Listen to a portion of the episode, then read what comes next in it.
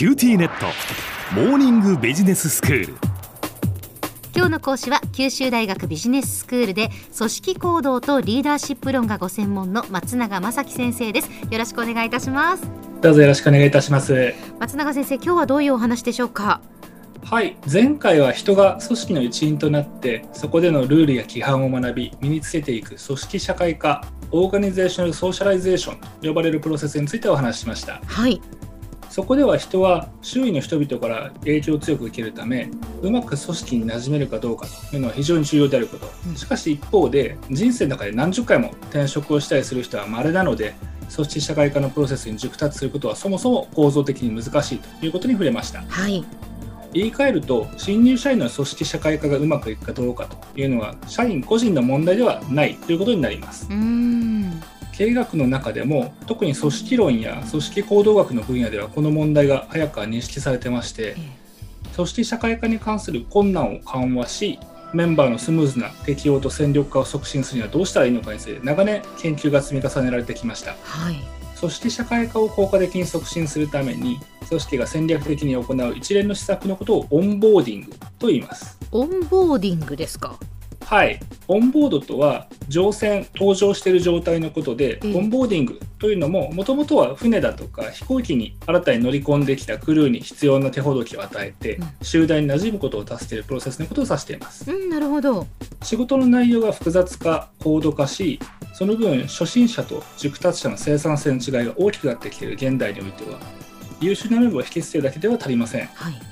戦力として一日も早くそして長く働いてもらいたいというインセンティブがどんな組織にも働きます。うん。そのためオンボーディングを充実させてエンプロイエクスペリエンス EX と呼ばれる従業員体験の向上を図ることが多くの組織において重要な戦略課題の一つとなっています。うん。その新入社員がじゃあ、まあ、入ってきた時にきちんと必要なサポート手ほどきをしてそして早くその組織に馴染んでもらうようにするっていうことですね。はいその通りですそこで本日はオンボーディング施策の国内事例いくつかご紹介していこうかなというふうに思っています。はい、まず日本オラクルなんですけれども、ええ。こちらでは新入社員が入ってくるとですね直属の上司だけではなくってナビゲーターと呼ばれる先輩社員そしてサクセスマネージャーという社員エンゲージメント室の社員がつく複数サポート体制を敷いています。社員エンゲージメント室というのは、まあ、他の企業でいう人事部に相当する部署ですね。はいはいで日々の業務についてはもちろん直属の上司がアドバイスだとかフィードバックをするわけですが一方で経費生産手順だとか勤怠管理といった細々とした事務的事項については先輩社員が手ほどきをすると。はい。さらに長期的なキャリアプランなどは社員エンゲージメント室の社員がサポートをすると。いった役割分担がなされています。まあ人のことですので当然上司部下の間にも相性というものは作用します。はいしかしそこを運任せにせずに万が一馬が合わない上司と仕事をすることになった新入社員であってもすぐ相談できる相手を複数マッチングしておくというのは非常に合理的な仕組みではないかなというふうに思います。なるほど。は2つ目の事例は LINE からですね。い。こちらでは質問受付用のボットのアカウントがありましてええ出張の申請だとか経費の生産とかあと有給休暇残り何日ありますかといったことを確認したい社員は LINE でですねそのボットにメッセージを送ると自動的に回答が得られるというふうになってます。はははは。さすがですよね。さすがですね。LINE ならではですよね。はい。でさらにより込み入った相談事がある社員向けに社内に物理的な相談カウンターも設置されています。へえこの二段構えの仕組みの優れた点というのは、うん。人の自尊心にさりげなく配慮がされている点です。はい。自己有能感といって人は誰しも自分が優秀であると感じたいという欲求を持ってます。ええ。厳しい選抜を経て多くの人が憧れる LINE のような組織の一員になった社員とあればなおさらですよね。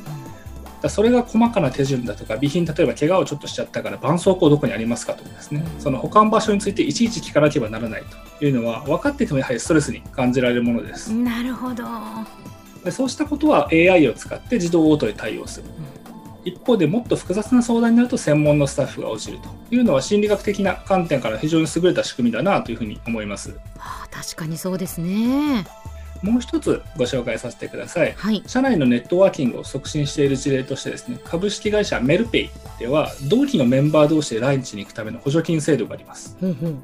また同じく IT 企業のサイバーエージェント、こちらでは普段の業務で接点ない社員同士がやはりランチに行くときに補助を出すシャッフルランチという制度があります。どちらも普段一緒に話をしない相手とランチをする。ということを会社が推奨している点が特徴的ですね。うん。特に夕食や飲み会ではなくランチというところが一つポイントで昼食は誰しも取るものだし、うん。まあ、大抵会社にいる時間帯ですよねただまあもちろん今は新型コロナウイルスの感染拡大防止でリモートワークとか分散出社といった状態があるかとは思いますけれども、えうん。それでもやはり夜の飲み会と違って育児や介護といった事情がある社員も参加しやすいですし、うん。お昼休みという大枠が決まっているので時間に関する懸念もまあ薄いと。うん。でいわゆるノミニケーション大好きな人はまあ多いんですけれども、ええ実は組織として投資するつまり何らかの金銭的なインセンティブつけるんであればランチの方がはるかに効率的だし時間および費用対効果も高いと思われます、うんなるほど。こうしたオンボーディングを設計する上で有効なのがナッジという行動経済学の概念ですはい。ナッジというのはもともと肘で軽くつついて行動を促すといった意味で人があまたる可能性の中から望ましいオプションを自然に選択するよう環境や条件を設計することを言います。うん例えばある実験でですね小学校なんですけれども海外の、カフェテリア内のメニューは変えず陳列の配置を変えたと。でそうすると生徒がより多く野菜を食べるようになりまた残す量も減ったので廃棄ロスが減らせたという事例がありますまた別の研究では子どもが自分の部屋に行くために必ずリビングを通らないといけないうんという間取りの家に住んでいる家族だと子どもがいじめを受けた時にですねそのことに家族が気づく確率が優位に高いということも指摘されています。ほこのように個人の心がけや努力とは無関係に望ましい行動を誘発する仕掛け。これをデザインしてあげるのがナッジの重要なポイントです本日ご紹介した事例はいずれもこの要件を満たしたものでありナッジのケーススタディとしても非常に優れたものかなというふうに思います。では先生今日のまとめをお願いします。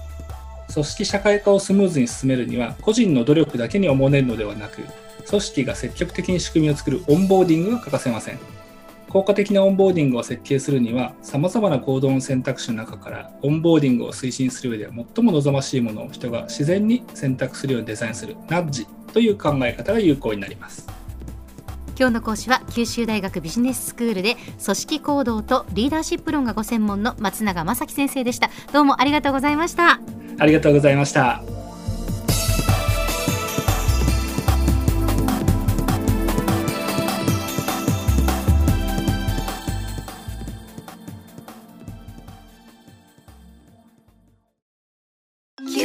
ューティーネット地下って乗り換えたみたいよ。よくそんなに簡単に乗り換えられるわよね。